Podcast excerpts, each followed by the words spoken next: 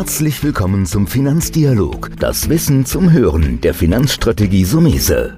Vermögensaufbau und nachhaltige Strategien zur Geldanlage, das sind unsere Themen.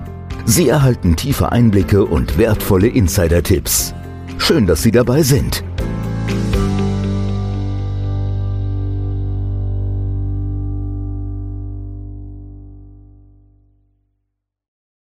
Ich bin Volker Pietsch, bei mir im Studio Antonio Summese. Es kommen ja regelmäßig Anfragen hier aufgrund des Podcastes und heute beschäftigen wir uns mal mit all diesen Fragen. Wir haben die mal gesammelt und ich hoffe, du kannst sie beantworten. Ja, es fängt an mit den Anlageformen. Was ist da aktuell am interessantesten? Ja, das ist jetzt so eine dieser Hörerfragen, die natürlich am schwierigsten zu beantworten ist. Ähm, ich glaube, wer, wer, diese Frage perfekt beantworten kann, der. Äh, dann hast du wahrscheinlich eine Gelddruckmaschine. Genau. Aber, also, ich würde sagen, es gibt natürlich aktuelle Themen und Trends. Ja? Wenn die Aktienmärkte steigen, dann heißt es immer, man muss in Aktien investieren. Wenn die Aktienmärkte fallen, dann sagt man, oh Gott, ich will nicht in Aktien sein. Ich glaube, die beste Anlagestrategie ist einfach die Streuung über verschiedene Anlageklassen. Also wir haben auch die letzte Zeit immer wieder mal Themen mit Gold. Soll ich Gold machen? Ja, nein. Und ich mache das immer Beispiel, wenn ich jetzt 100.000 Euro habe und ich sage, ich kaufe mir für 10.000 Euro Krügerrand Goldmünzen, dann ist das eine Strategie und ein Plan. Und wenn ich dann für 50.000 noch Aktien kaufe oder Aktienfonds und vielleicht noch einen Teil dann in Zinspapiere anlege, das ist eigentlich die perfekte Strategie. Die beste Strategie an sich gibt es nicht. Schauen wir mal kurz zeitlich zurück. Es gibt Menschen, die sagen, das Beste auf dem Planet war ein Bitcoin. Wenn wir heute werden, sie, werden wir Menschen treffen, die sagen, das Schlimmste auf dem Planet war ein Bitcoin. Also das ist ein bisschen eine Timing-Frage, die ist eigentlich nicht zu beantworten. Die Antwort wäre für mich eine gut diversifizierte Vermögensstreuung. Okay, nahtlos in die nächste Frage, weil du das Stichwort schon gibst. Könnte das digitale Zahlungssystem Krypto unser Bargeld abschaffen? Die Frage gab es in den letzten Jahren immer mal wieder, ja, und die ist auch interessant. Also aktuell würde ich sagen, nein weil einfach die Notenbanken, das Monopol liegt ja bei den Notenbanken übers Geld. Und warum soll sich eine EZB oder eine amerikanische Fed dieses Monopol wegnehmen lassen? Außerdem haben wir leider gelernt, dass die Kryptowährungen, allen voran der Bitcoin, einfach zu stark schwanken. Und wenn mein Wert zu stark schwankt, dann habe ich auch ein Problem mit der Kaufkraft dagegen. Dann müsste der arme Händler, der jetzt, sag jetzt mal, ein Auto verkauft, ständig wahrscheinlich den Preis ändern, weil der Bitcoin im Verhältnis zur traditionellen Währung wie Euro eine immense Schwankung hat. Also es ist nicht praktikabel im jetzigen Alltag. Und das ist höchstens etwas, was man so ganz am Rande vielleicht einfach mal probiert, wenn überhaupt. Also digitales Geld ist ja im Gespräch, auch eine Europäische Zentralbank überlegt ja in dem Sektor was zu machen. Da wird auch was kommen, aber die Frage ist halt, wie die Kopplung und wie stabil. In dem Fall stabil heißt für mich, wie schwankungsanfällig so eine Währung ist das Wort Trend habe ich schon gehört, gerade in, bei, bei dir. Und da gibt es auch eine Frage, wie man frühzeitig einen sogenannten Megatrend erkennt. Zum einen wäre das auch wieder die Formel, ganz früh dabei zu sein. Aber ich glaube, man kann schon ein paar Trends erkennen, wenn man aufmerksam ist. Da ist natürlich eine Definitionsfrage. Wenn, wenn ich es erkenne, ist es dann schon da? Ist es schon ein Trend? Die Frage zieht, glaube ich, dahin, die ich mir auch oft stelle. Wann beginnt vielleicht ein Trend? Was könnte das Kommende sein? Und da, glaube ich, ist gar nicht der Blick in die Finanzwelt wichtig. Ich glaube, da ist der Blick in die Wirtschaft ein Thema. In dem Moment zu sagen, was beschäftigt mich im Alltag? Ja? Ich meine, vor vielen Jahren gab es dann irgendwann Tesla, Elektroautos und hatte man damals schon die Idee zu sagen, na jetzt gibt es eine Elektroautohersteller, werden da noch mehr kommen? Das war ja doch gar kein Thema im Business, also im, im Anlegen. Klar gab es diese Aktie, aber die war im Grunde uninteressant, sondern ich glaube, Trends kann jeder von uns erkennen, wenn er mit offenen Augen durchs Leben geht und sich die Frage stellt, was wird in Zukunft passieren? Was passiert bei mir selbst? Gerade diese digitalen Themen. Heute sehen wir das natürlich. Heute ist ein großer Trend, um mal Beispiele zu nennen, würde ich sagen, das Thema Cybersecurity, Internetsicherheitsaktien, also Unternehmen, die Internetsicherheit machen, weil kein Unternehmen kann sich mittlerweile sagen, ich arbeite ohne ein Virenschutzprogramm. Dann gibt es Trends, die eigentlich schon immer da waren, Medizin, Gesundheit. Da gibt es dann halt wieder Abstufungen, weil es natürlich neue Computerprogramme gibt, verbesserte Geräte, CTs, die noch mehr können. Das würde ich sagen, ist manchmal so ein gefühlter Trend, aber der ist im großen Kanal schon da. Echte Innovationen und Neuerungen kommen oft aus der Technik und wahrscheinlich auch schon da, aber wird sich noch ausbauen, so Themen wie erneuerbare Energien, Stromerzeugung, Stromgewinnung da ist. Aber ich würde den, den Hörern raten, mit offenen Augen durchs Leben zu gehen.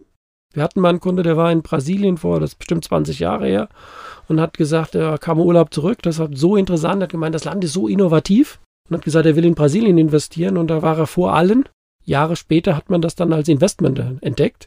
Also man kann sogar im Urlaub ja, je nachdem, welchem Land man ist, einen Trend erkennen. Das wäre vielleicht ein Ländertrend, auch wenn das dort komisch klingt. Also mit offenen Augen durchs Leben gehen und sich fragen, was wird in Zukunft gebraucht. Und ich glaube, bei, bei Trends gibt es, glaube ich, zwei gefährliche Dinge. Zum einen, dass es wirklich schon vorbei ist, weil, weil die Nummer eigentlich schon durch ist und man nur das Gefühl hat, man springt jetzt vielleicht noch auf, aber das Größte schon passiert ist. Das ist eine gute Frage, weil wo ist ein Trend und wo ist ein Hype, würde ich jetzt da das auseinandernehmen. Oder dann ist es vielleicht ja? schon ein Hype. Und, ähm, und, du hattest etwas, was, was, was ich sehr spannend finde, du hattest gerade die erneuerbaren Energien und da konnte es dir zum Beispiel passieren, wenn du zu früh warst, hast du in die falschen Aktien zum Beispiel investiert, weil die erste Generation ist vom Markt verschwunden. Ja, wir bleiben ja jetzt immer so in diesem großen, weil ich jetzt oft gefragt werde, auch von, von Anlegern mit Trend, Zukunftstechnologien. Du hast natürlich was Gutes gesagt. Der ein oder andere Hörer wird sich vielleicht an so eine Aktie wie SolarWorld erinnern. Deutscher Hersteller von Solarzellen. Das war der, der Anfang, wenn man so will die Solarzellenfertigung in Deutschland. Dann kamen halt die Chinesen und haben gesagt, das können wir alles billiger und schneller und haben dann die deutschen Unternehmen kaputt gemacht. Wenn ich Aktionär damals war, hatte ich eine super Idee, aber dann wurde das Geschäftsmodell zerstört. Heute sitzen wir alle da und sagen, der Trend ist intakt, Solarzellen, Windkraft, erneuerbare Energien. Aber das ist dann auch das Schwierige für einen Anleger, dass man sagen muss, ich kann, wie du super gesagt hast, in dem Trend sein, ich kann auch zu früh sein. Gehen wir mal zurück, vielleicht eher so in die 90er Jahre. Wer erinnert sich noch an Ballot Power Wasserstoff?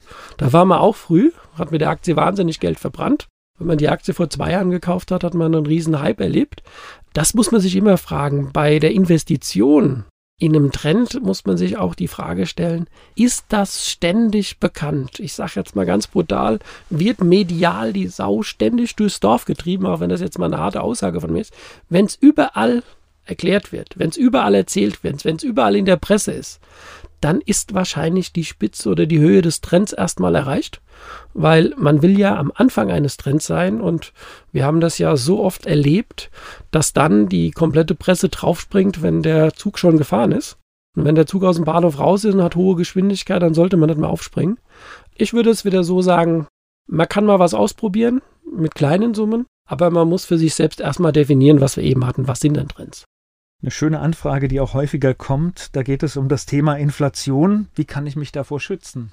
Ja, brandaktuell, wenn man das Jahr 22, jetzt 23 sieht, Inflation ist back sozusagen, ähm, sind die klassischen Aussagen. Die Aussagen sind dann im Prinzip immer, die ja zum Teil stimmen. Sachwerte, sprich Immobilien, Aktien, Wertpapiere, in die Wirtschaft investieren, Gold, Wobei gerade beim Gold will ich jetzt nochmal bleiben, beim Thema Inflation und Gold, das erlebe ich immer wieder. Wir haben dann gesehen, dass in dem Moment, in dem dann die Inflation bekämpft wird, ja, werden die Zinsen erhöht. Und wenn die Zinsen erhöht werden, hat Gold immer ein Problem, weil Gold keine Zinsen hat. Und so kann man sagen, was vermeintlich in einer Inflationsphase gut ist, kann sich bei der Bekämpfung der Inflation durch die EZB mit Zinserhöhungen wieder als negativ erweisen. Bei Unternehmen in Sachwerten sagt man immer, das müssen Unternehmen sein, die die Preise mit erhöhen können. Weil du hast ja ein Problem, wenn du deine Preise nicht erhöhen kannst, dann ist Inflation ein Albtraum, weil du ja weniger Umsatz machst. Also wir sind leider, auch wenn ich das immer oft wieder sagen muss, an der Frage von allem ein bisschen zu haben, ist das Thema. Und bei Inflation ist es natürlich darauf zu achten, weil es mir nichts bringt, wenn ich ein Tagesgeld von 2% habe, aber die Inflation ist 8%, dann habe ich einen realen Verlust von 6%. Also ich muss dann schon etwas finden, was ein bisschen mehr Rendite macht. Aber leider haben wir auch gelernt, mehr Rendite heißt immer mehr Schwankung. Und das muss man natürlich verinnerlichen. Also Inflation bekämpfe ich im Grunde mit einem breit streuenden Vermögensansatz.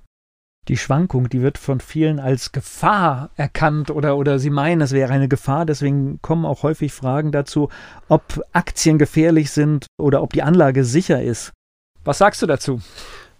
Das ist ja Tagesgeschäft, das Aktien schwanken. Vielleicht muss man nochmal ausholen und sagen, es gibt hier zwei Gesetzmäßigkeiten, die ich auch im Prinzip sehe und auch immer wieder ähm, definiere und sage. Langfristig kann man mit Aktien immer Geld verdienen. Weil langfristig geht es nach oben. Aber, und das ist ja das Problem mit Schwankungen. Wer bereit ist, Schwankungen zu akzeptieren, der wird erstmal eine Möglichkeit haben, Gewinne zu machen, weil, sind wir mal ehrlich, die Schwankung nach oben, die ist ja positiv. Das ist macht gut, ja ist gut auszuhalten. Das macht ja keinem Angst. Ja, wenn du siehst, dein Depot geht nach oben, deine Aktienwerte oder Aktienfonds steigen. Das Problem ist ja die andere Richtung, die Schwankung nach unten. Und ich, vielleicht liegt es in dem Wort schon. Ich muss definieren, dass Schwankung ein zeitlich befristeter Aspekt ist.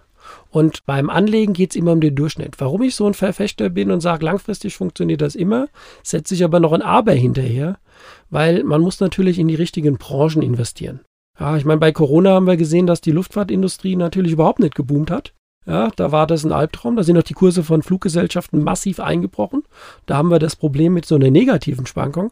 Aber gleichzeitig sind Videoanbieter, sowas wie Zoom beispielsweise, explodiert. Ja?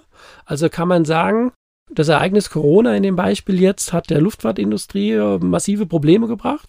Manche mussten ja auch staatlich gerettet werden, selbst die Lufthansa musste mal Geld anzappen. Und auf der anderen Seite gab es massive Gewinner. Und wenn man sich klar macht und sagt, Schwankung gehört dazu, die muss ich mir zunutze machen, dann heißt das auch immer zu überlegen, in welchen Branchen ich investieren will, was gerade so ein bisschen natürlich aktuell ist. Und im Grunde gibt es ein gutes Beispiel, mit Schwankungen umzugehen. Das ist A, auch mal die Augen zuzumachen und mal nicht ins Depot zu schauen. Oder B, zu sagen, ich kaufe eigentlich immer nach. Das ist das monatliche Sparen, das ratierliche. Das heißt, wenn du zwölfmal im Monat kaufst, hast du zwölf verschiedene Kurse. Dann hast du aus der Schwankung einen Durchschnittswert gemacht. Deswegen, Schwankungen muss man neutral sehen.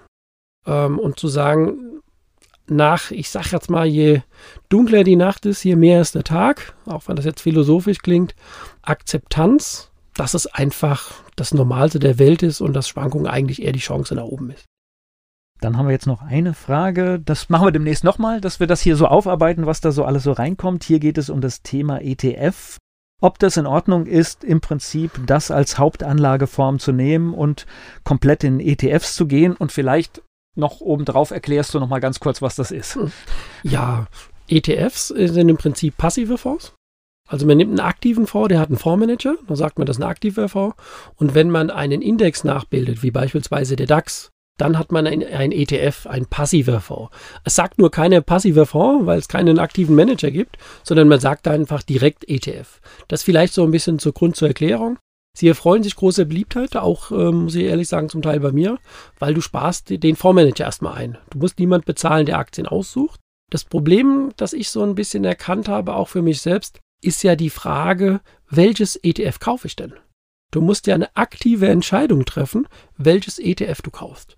In Deutschland hat eine große Beliebtheit der DAX als DAX-ETF. Ich persönlich bin gar nicht so ein Fan vom DAX-ETF, weil du hast ja nur in 40 Unternehmen, in die du investierst. Und beim DAX fehlt natürlich, wo ist eine Google, wo ist eine Apple oder eine Samsung oder auch vielleicht auch mal eine chinesische Aktie. Das ist, was mir so ein bisschen fehlt. Dann muss natürlich auch die Frage, wann kaufe ich den DAX, wenn ich jetzt nochmal als Beispiel bleibe. Ich muss mir ja ansehen, wie er sich entwickelt, welche Aussichten er hat. Also ich glaube, es gibt Marktsegmente, da macht das unheimlich Sinn. Das ist auch bei uns, wir setzen das auch gerne um, indem wir sagen, weltweiter Aktienmarkt, da ein MSCI oder ein, Vanguard, FTSE All World, amerikanische Vorgesellschaft. Und der FTSE All World ist jetzt ein bisschen mein Liebling, weil ich habe 3300 Unternehmen. Also günstiger kann man gar nicht streuen. Man muss halt nur im Klaren sein, dass ein ETF ein Vehikel ist, genau wie ein aktiver Fonds. Wie passt der rein in meine Vermögensstruktur? Wie gewichtig ich den? Mir ist da draußen in der Medienlage das oft ein bisschen zu einfach. Es wird gesagt, ja, ich kaufe jetzt einfach einen ETF und lasse das einfach 20 Jahre liegen. Viele vergessen dann, wenn es ein Aktien-ETF ist und im Jahr 19 kurz vor der Rente bricht der Markt ein, dann hast du auch ein Problem. Also ich muss einen ETF auch ein bisschen aktiv steuern und vielleicht auch mal Gewinne wegnehmen aus dem Aktien-ETF und dann vielleicht in ein nicht sexy Renten-ETF beispielsweise zu gehen. Also die Verwaltung eines Depots mit ETFs ist kostengünstig. Deswegen machen wir das auch. Wir haben zwei Varianten. Unser Alvetta oder unser ETF-Depot, wie der Name da schon sagt, gehen da direkt rein. Es ist kostengünstig, es muss aber zur Anlagephilosophie passen und es muss auch immer wieder überprüft werden. Ja, und das zeigt sehr deutlich, dass äh, auch wenn man etwas Passives nimmt, der Blick darauf gehört trotzdem dazu. Ja, da würde ich sagen, diesmal, Volker, hast du das beste abschließende Wort gemacht. Und wir freuen uns auf weitere Anfragen, die wir dann in einer der nächsten Episoden ebenfalls wieder beantworten werden. Alle Infos in den Shownotes dieses Podcasts. Und natürlich freuen wir uns auch auf eine gute Bewertung auf den Podcast-Plattformen Ihrer Wahl. Das war der Finanzdialog, das Wissen zum Hören der Finanzstrategie Sumese. Natürlich ist dieser Podcast keine Anlageempfehlung, denn jede Anlageentscheidung muss individuell getroffen werden. Idealerweise ist sie Teil einer ganzheitlichen Strategie, die exakt zu Ihnen passt. Dazu müssten wir uns persönlich kennenlernen. Besuchen Sie uns auf sumese.de